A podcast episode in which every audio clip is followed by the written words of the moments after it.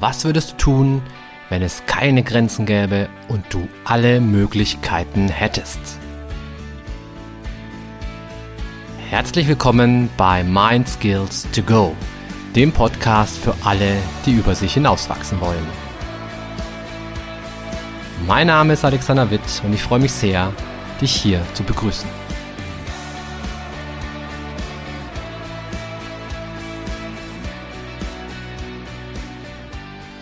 Hi, schön, dass du heute wieder mit dabei bist, dass du das Radio oder das Handy oder was auch immer wieder eingeschaltet hast. Und starten möchte ich die heutige Podcast-Folge mit einem Geständnis. Und zwar, ich war im Gefängnis. Insgesamt sogar zwei Monate lang. Und ich kann rückblickend sagen, es war die schlimmste Zeit meines Lebens. Und das Besondere daran ist, dass ich freiwillig dort war schön blöd, wirst du dir jetzt wahrscheinlich denken. Und ja, es war schön blöd. Es war sogar außergewöhnlich blöd. Es war unendlich doof. Wenn ich heute so zurückdenke an diese Zeit, dann ähm, war das eine, ja, eine extrem lehrreiche Zeit. Damals war es die Hölle für mich. Rückblickend würde ich sagen, ich habe so viel daraus gelernt, so viel für meine weitere Karriere, so viel vor allem für mein weiteres Leben aus dieser Zeit gelernt. Und das würde ich gerne heute mit dir im Rahmen dieser Podcast-Folge teilen. Dann vielleicht kann ich dir dadurch diese, diesen Weg ersparen. Also so frei nach dem Motto, hey, tu es nicht, geh nicht freiwillig in das Gefängnis, gehe lieber über los und ziehe 400 Mark oder wie viel kriegt man bei Monopoly? Also gehe nicht in das Gefängnis. Das ist echt keine coole Sache und es macht keinen Spaß. So, Lange Rede, kurzer Sinn. Ich fange einfach mal an zu erzählen, worum es denn eigentlich ging und ähm, wie das bei mir so alles abgelaufen ist. Es ist so, wenn man als Psychologe frisch von der Uni kommt und man möchte ein, eine Ausbildung machen zum Psychotherapeuten, dann geht man zu einem Ausbildungsinstitut und zahlt dafür viel Geld und das Ausbildungsinstitut sagt dann, ja, wunderbar, schön, dass du da bist. Wir machen immer wieder ähm, Fortbildungen, meistens am Wochenende, da lernst du die ganze Theorie. Die Praxis musst du dir aber in Kliniken oder Psychiatrien erarbeiten. Und das schaut dann so aus, dass man am Anfang ähm, Praktika dort macht. Das Ganze nennt sich Psychologe im Praktikum. Und man geht dann in Kliniken oder Psychiatrien und arbeitet dort im Grunde als Praktikant und man kriegt auch genauso wenig bezahlt, nämlich oft gar nichts. Also zu meiner Zeit war das so, wenn man nichts gekriegt hat, war das die Regel. Wenn man ein bisschen Glück hatte oder gut verhandelt hat oder wenn viel Not am Mann war, hat man vielleicht zwei, drei, vierhundert Euro gekriegt im Monat für eine Vollzeit 40 Stunden Stelle. Also äh, eine Frechheit auf gut Deutsch, ja, aber so ist das System und ähm, wir Psychos sind auch dafür bekannt, dass wir uns nicht groß gegen wehren, dass wir keine Rebellen sind, dass wir nicht irgendwie aggressiv zu Werke gehen, sondern unsere große Qualität ist es, dass wir uns wunderbar einfügen können, anpassen können und insofern ist es auch kein Wunder, dass dieses System sich nur sehr, sehr langsam, wenn überhaupt, sich ändert. So, also, das war so die Ausgangslage und ich dachte mir, boah, ich habe doch jetzt nicht hier fünf Jahre studiert, um dann für 0, gar nichts äh, 40 Stunden die Woche zu arbeiten. Das ging mir einfach nicht in meinen Kopf rein. Also ich habe mich da mit Händen und Füßen dagegen gesträubt. Hatte dann eine Stelle ausgeschrieben gesehen, die mein Interesse geweckt hatte, weil es gab dort Geld zu verdienen. Also es war eine Zweidrittelstelle.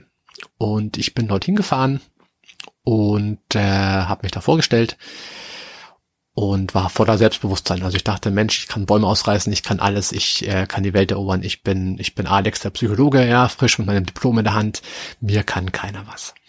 Ich gehe so dahin zu diesem Vorstellungsgespräch und die leitende Psychologin fragt mich ein paar Sachen und ich verkaufe mich recht gut. Und am Ende fragt sie dann, ja, Herr Witt, und wieso möchten Sie denn eigentlich in der Forensik arbeiten? Was äh, sind da Ihre Beweggründe? Und äh, also Forensik muss man vielleicht dazu sagen, Forensik ist der Bereich, wo man mit psychisch kranken Straftätern arbeitet. Also es gibt eine ähm, im Gesetz eine Regel, dass wenn jemand eine Straftat begeht, aber aufgrund seiner psychischen Verfassung nicht sozusagen zurechnungsfähig ist oder die Lage erkennen kann, dann darf man denjenigen nicht ins Gefängnis stecken, sondern er kommt dann in eine Psychiatrie, die aber auch zugesperrt ist. Ja. Und dafür hatte ich mich beworben für diese Stelle. Und dann wurde ich eben gefragt, ja, und ähm, wieso denn gerade diese Stelle? Was, äh, was interessiert Sie daran, Herr Witt? Und ich habe da irgendwas mir aus den Fingern gesogen, ja, weil ich äh, natürlich auch benachteiligten Leuten helfen möchte und weil ich äh, eh der Beste bin und weil ich mir das absolut zutraue. Also ich war felsenfest von mir überzeugt. Und äh, natürlich wollte ich vor allem Geld verdienen. Klar, also zwei Drittel, eine Zweidrittelstelle, das waren damals, keine Ahnung, 2000 Euro brutto, irgendwie sowas. Und verglichen mit meinen anderen mit auszubildenden Psychotherapeuten, die vielleicht irgendwie 300, 400, 500 Euro verdient haben, wäre ich damit der absolute König gewesen. Also war für mich klar, hey, ich brauche ich brauch diese Stelle, weil ich will zum einen einfach cool sein, ich will zum anderen aber auch echt mein Leben von diesem, von diesem Gehalt bestreiten können. Also brauchte ich diesen Job. So, lange Rede, kurzer Sinn. Ich habe diesen Job bekommen. Ich habe den Job angetreten und ich habe festgestellt, wow, das ist echt eine ganz andere Welt als alles, was ich vorher so miterlebt habe. Also wie muss man sich das dort vorstellen? Es ist alles zugesperrt. Klar, es ist ja im Grunde ein Gefängnis. Die Stimmung ist überhaupt nicht herzlich. Es ist düster.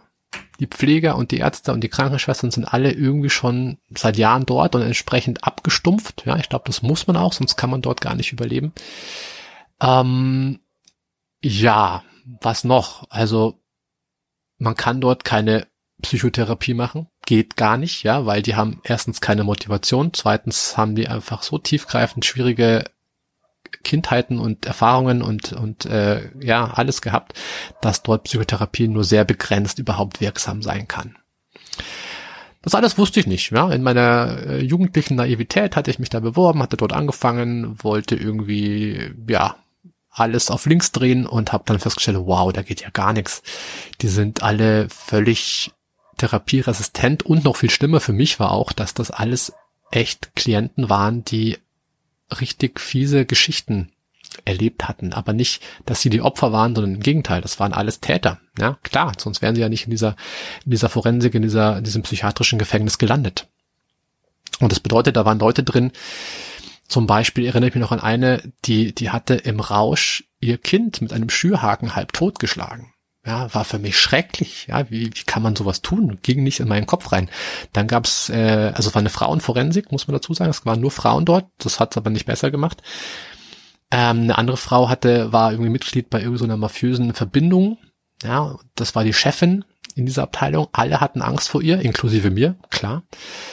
Dann, was gab es dann noch für, für, für Leute? Es gab Betrügerinnen, es gab Dealerinnen, also es gab so im Grunde die komplette kriminelle Palette war dort vertreten. So, und ich kam oder komme aus einem gut bürgerlichen Elternhaus, hatte in der Schule nie viel mit, mit Streitigkeiten, mit Konflikten zu tun, bin Prügeleien immer aus dem Weg gegangen. Ähm, ich war echt ein braver Schüler. Ja, ich, in dieser Welt hatte ich davor noch nie auch nur irgendeine Erfahrung gemacht hatte auch nie Drogen genommen, ja, hatte nichts mit Dealern am Hut. Hatte natürlich schon über, über damals über meine äh, Zeit beim Fußballverein auch mit ein paar Leuten zu tun gehabt, die etwas schwieriger waren, aber nichts, was vergleichbar gewesen wäre mit diesen Straftätern. Ja, und äh, genau, eine, eine andere Sache auch noch, die dazu kam, es hatte sich kurz bevor ich dort angefangen hatte, gab es ein Event und zwar wurden, haben sich dort drei Straftäter, also drei, drei Patienten, wenn man so möchte, zusammengetan und hatten eine Krankenschwester überwältigt, als Geisel genommen, sie eingesperrt, sie geschlagen, getreten, in die Schlüssel abgenommen und sind dann zu dritt geflüchtet. Und das war so meine Begrüßung, so quasi, hey Alex, schön, dass du da bist. Weißt du schon, was letzte Woche passiert ist? Da ist nämlich jemand ausgebrochen und die eine Krankenschwester wurde äh, gekidnappt. Und ich dachte mir nur, wow, scheiße, das klingt nicht so richtig so, als ob ich hier äh, gut reinpasse. Ja, die Folge war, ich war die ganze Zeit, wo ich dort tätig war, es war gar nicht lange, es waren nur zwei Monate, ja. Aber die ganze Zeit, in der ich dort war, ich war sowas von auf der Hut. Ich war ständig, ich hatte Angst ohne Ende. Ja, ich hatte Angst um mich, weil ich wusste, das sind extrem geschickte Manipulatoren, die können mit dir machen, was sie wollen. Ich komme, ich bin naiv, ich bin jung, ich habe keinerlei Erfahrung. Die können, also die, die frühstücken mich zum, äh, die essen mich zum Frühstück. Ja, so.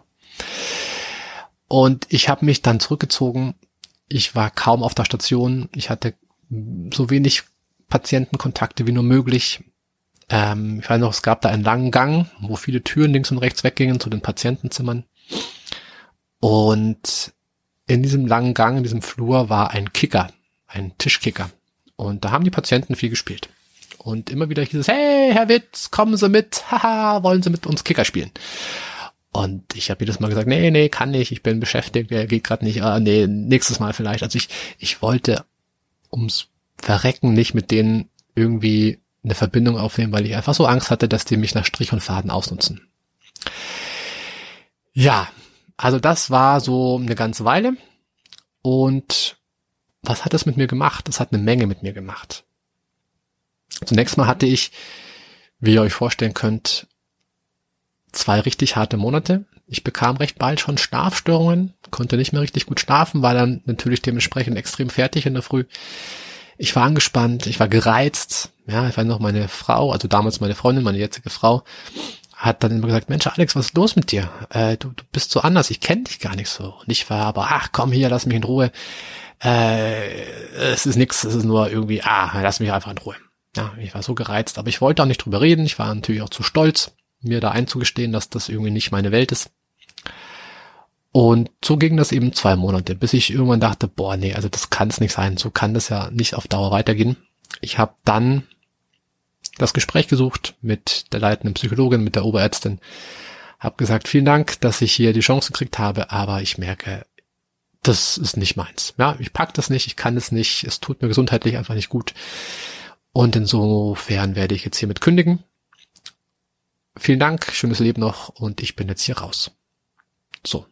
Ich war dann einen Monat lang arbeitslos, habe danach in der Psychosomatik angefangen, einer wunderschönen Klinik am Starnberger See mit einem tollen Chef, ja, der wirklich wunder, wunderbar war. Ich habe exakt 0,0 Euro dafür gekriegt für diese Tätigkeit. Und es war trotzdem eine Befreiung und es war so schön dort anzufangen mit, sage ich mal, normalen Leuten zu arbeiten, die nicht aggressiv sind, die nicht gewalttätig sind, vor denen ich keine Angst haben musste. Es war einfach für mich wirklich ein, ein Neubeginn, ein Neustart.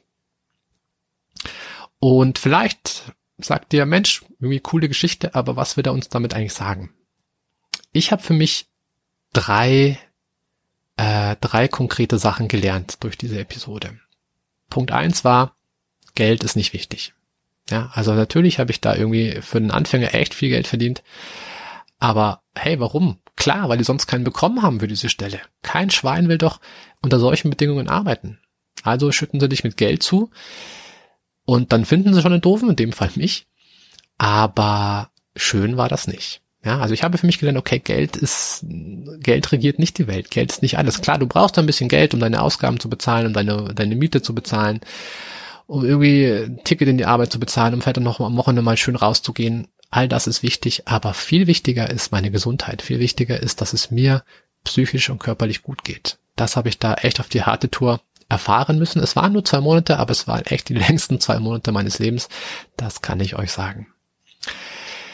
Ja, Punkt zwei von meinen Learnings war, sei demütig. Sei nicht so ein aufgeblasener, irgendwie selbst überschätzter Gockel, der irgendwie denkt, er, er kann alles. Nein, hey, ich war Anfänger, ich war blutiger Anfänger, ich konnte gar nichts. Und diese Lektion hat mir das sehr, sehr deutlich spüren lassen. Ja, also wenn du irgendwo Anfänger bist, dann mach dir bewusst, dass du Anfänger bist. Und verhalte dich auch so und denk drüber nach, ja, aber tu nicht so, als ob du alles kannst, wenn es in Wahrheit gar nicht stimmt. Die Wahrheit kommt viel schneller raus, als man denkt. Und der dritte Punkt, den ich äh, auf diese Tour gelernt hatte, war, und das war der allerwichtigste, der dritte Punkt war, höre auf deine eigene innere Stimme, höre auf deinen Körper, höre auf deine Körpersignale. Denn hey, mein Körper hatte mir schon nach zwei Wochen gesagt, dass das gar nichts ist. Mein Körper hatte gestreikt, mein Körper war müde, konnte nicht schlafen, mein Körper war angespannt. Äh, ich hatte in der Früh, als ich aufgestanden bin, ich musste ewig früh aufstehen. Das kam noch dazu. Ich musste ewig früh aufstehen, weil diese Psychiatrie am Arsch der Welt war. Ja, also irgendwie im Grunde ein, dreiviertel Stunden einfache Fahrzeit bin ich da hingefahren. Also war ich, musste ich irgendwann um, um fünf Uhr oder halb fünf sogar aufstehen, um da hinzukommen. Es war der Wahnsinn. Also ich habe viel gemacht, um diese Stelle anzutreten. Mein Körper hat mich immer wieder davor gewarnt und mir immer wieder gesagt, Mensch, Alex, hör auf, das ist nicht gut für dich. Ja, mein Körper hatte irgendwie Angst, ich hatte ähm, ja verschiedene Symptome einfach. Und heutzutage bin ich sehr dankbar für diese für diese ähm, Episode, weil ich jetzt weiß, okay, wenn irgendwas ist, wenn ich ein komisches Gefühl habe, wenn ich merke, boah, da zieht sich mein Magen zusammen oder da kriege ich äh, kaum noch Luft oder oder da kribbelt's mir im linken Zeh, dann weiß ich, hey, das hat einen Grund, warum das so ist. Ja. Und ich habe gelernt, darauf zu hören. Also, wichtigste Erkenntnis, höre auf deine eigene innere Stimme. Und das ist wichtig für jeden von uns. Besonders wichtig aber, finde ich, ist es natürlich für uns Coaches und für uns Therapeuten. Ich kenne unheimlich viele Coaches, die ausschließlich kognitive Methoden anwenden. Also zum Beispiel Pro- und Kontralisten, Reframing-Techniken, kognitive Umstrukturierung, neurolinguistisches Programmieren und wie sie nicht alle heißen. Und das sind sicherlich richtig gute Werkzeuge, teilweise auch richtig mächtige Werkzeuge, aber das ist meine Meinung, um wirklich wirksam und äh, effektiv und nachhaltig arbeiten zu können, braucht es deutlich mehr. Ich finde, es braucht darüber hinaus ein extrem gutes Gespür ja, für den inneren Zustand meines Klienten, damit ich ihm helfen kann, damit ich ihm wirklich nachhaltig helfen kann. Das heißt, ich muss also ständig schauen, wie ist mein Klient gerade innerlich aufgestellt und dazu wiederum muss ich ständig auf mich und auf meine eigene innere Stimme hören. Fritz Perls, der Begründer der Gestalttherapie, hat mal gesagt, mein Körper ist ein Instrument und ich muss immer wieder darauf achten, ihn zu stimmen. Und genau das ist im Grunde das, was ich in vier Jahren Gestaltausbildung immer wieder und immer wieder aufs Neue gelernt habe. Wie wichtig es ist, auf sein eigenes Erleben zu hören und auf, auf sein eigenes Erleben vor allem auch zu vertrauen, dass man die innere Stimme, die sich da meldet, die inneren Signale, die körperlichen Signale, die da kommen, dass ich die ernst nehme und dass ich weiß, hey, das, was da gerade passiert, das hat in irgendeiner Weise mit mir zu tun oder mit meinem Gegenüber. Und ich mache das so in meinen Coaching-Sitzungen, dass ich da ganz bewusst immer wieder drauf achte. Ganz, ganz bewusst. Also, wenn ich gerade zum Beispiel mitten im Gespräch bin und ich merke, huh, ja, irgendwie äh, schweife ich gerade ab und ich bin nicht mehr so ganz bei der Sache und dann ertappe ich mich auf einmal dabei, dass ich in Gedanken vielleicht meine Einkaufsliste schreibe, ja, ich muss noch Müsli kaufen und und äh, was noch, ja, vielleicht noch ähm, Tempotaschentücher und vielleicht auch noch Mehl, damit ich nachher den Kuchen backen kann. Dann denke ich, Mensch, Alex, Moment, was machst du da gerade? Du bist in einer Coaching-Sitzung. Komm, kehr zurück und fokussier dich wieder. Ja, und dann fokussiere ich mich und keine drei, vier, fünf Minuten später passiert das gleiche wieder. Und ich denke mir, ja, vergiss nicht nachher, bevor du aus den Coaching-Räumlichkeiten rausgehst, du musst noch die Blumen gießen und die Heizung ausmachen. Und dann denke ich mir, Mensch, was ist denn jetzt schon wieder los? Warum schweife ich schon wieder ab? Und wenn das der Fall ist, dann ist es wichtig, oder dann, dann tue ich zumindest als allererstes mich selbst erstmal überprüfen. Also ich frage mich, hat das was mit mir zu tun gerade? Bin ich vielleicht müde? Bin ich vielleicht irgendwie nicht ganz fit? Bin ich vielleicht so ein bisschen krank? Oder was ist eigentlich gerade los? Und wenn ich merke, nö, eigentlich geht's mir bestens, ist alles gut, dann hat das Ganze ziemlich sicher was mit meinem Klienten zu tun. Ja, dass der in irgendeiner Form für mich nicht spürbar wird. Und deswegen schweife ich ab. Also das merke ich bei mir immer sehr deutlich, wenn, wenn mein Klient nicht spürbar wird, wenn ich nicht wirklich äh, ihn greifen kann, wenn er seine Emotionen nicht zeigen kann, dann passiert was mit mir, dann, dann gehe ich innerlich weg, dann habe ich irgendwie keine Lust mehr, dann ist es für mich uninteressant. Und das ist genau der Moment, wo es wichtig ist, darauf zu achten und wichtig dann auch entsprechend gegenzusteuern. Also ich könnte zum Beispiel in dem Moment versuchen, etwas mehr mit meinem Klienten emotionaler zu arbeiten. Zu sagen, hey, erzähl doch mal, wie war das für dich? Wie hast du dich da gefühlt? Ich höre dir gerade zu und ich merke, ich bin noch nicht so ganz bei dir, ich kann es noch nicht so ganz nachvollziehen. Hilf mir doch bitte, das besser zu verstehen. Wie hast du dich in dem Moment gefühlt, als XY passiert ist? Und das ist in aller Regel ein richtig, eine richtig gute Technik, um, ja, um den Kontakt zum Klienten wieder besser herzustellen, dass der Klient auch wirklich was von dieser Sitzung hat und nicht nur einfach nur erzählt und erzählt und erzählt und sich auskotzt und am Ende rausgeht und sagt, okay, war ganz nett, aber richtig weitergekommen bin ich nicht. Ja, also auch dafür ist es wichtig, dass man sich selbst gut kennt, dass man sich selbst gut spürt, damit ich den Klienten spüren kann. Ja, das war also die Folge, die Podcast-Folge über meinen Gefängnisaufenthalt. Ich hoffe, du konntest ein bisschen was für dich mitnehmen aus dieser Folge. Geh lieber nicht ins Gefängnis, achte gut auf deine innere Stimme. Und das gilt für dich, für deine Klienten und auch für deine berufliche Laufbahn. Also die Nische, die du dir irgendwann suchen wirst oder wo du vielleicht jetzt schon bist, überlege immer gut, ist das überhaupt der Bereich, in dem ich mich wohlfühle? Wenn ich zum Beispiel nur mit Essstörungen arbeite, kann das super sein, weil das genau mein Ding ist. Es kann aber auch sein, dass ich merke, puh, da verhungere ich. Ja, im wahrsten Sinne des Wortes. Weil Leute mit Essstörungen natürlich ganz besonders, äh, ganz besondere Interaktionsqualitäten haben. Also solche Fragen finde ich immer wieder wichtig, sich zu stellen. Bin ich mit meinem Coachings und mit meiner psychotherapeutischen Arbeit wirklich an der Stelle, wo ich sein möchte? Arbeite ich mit den Leuten zusammen, mit denen ich zusammenarbeiten möchte?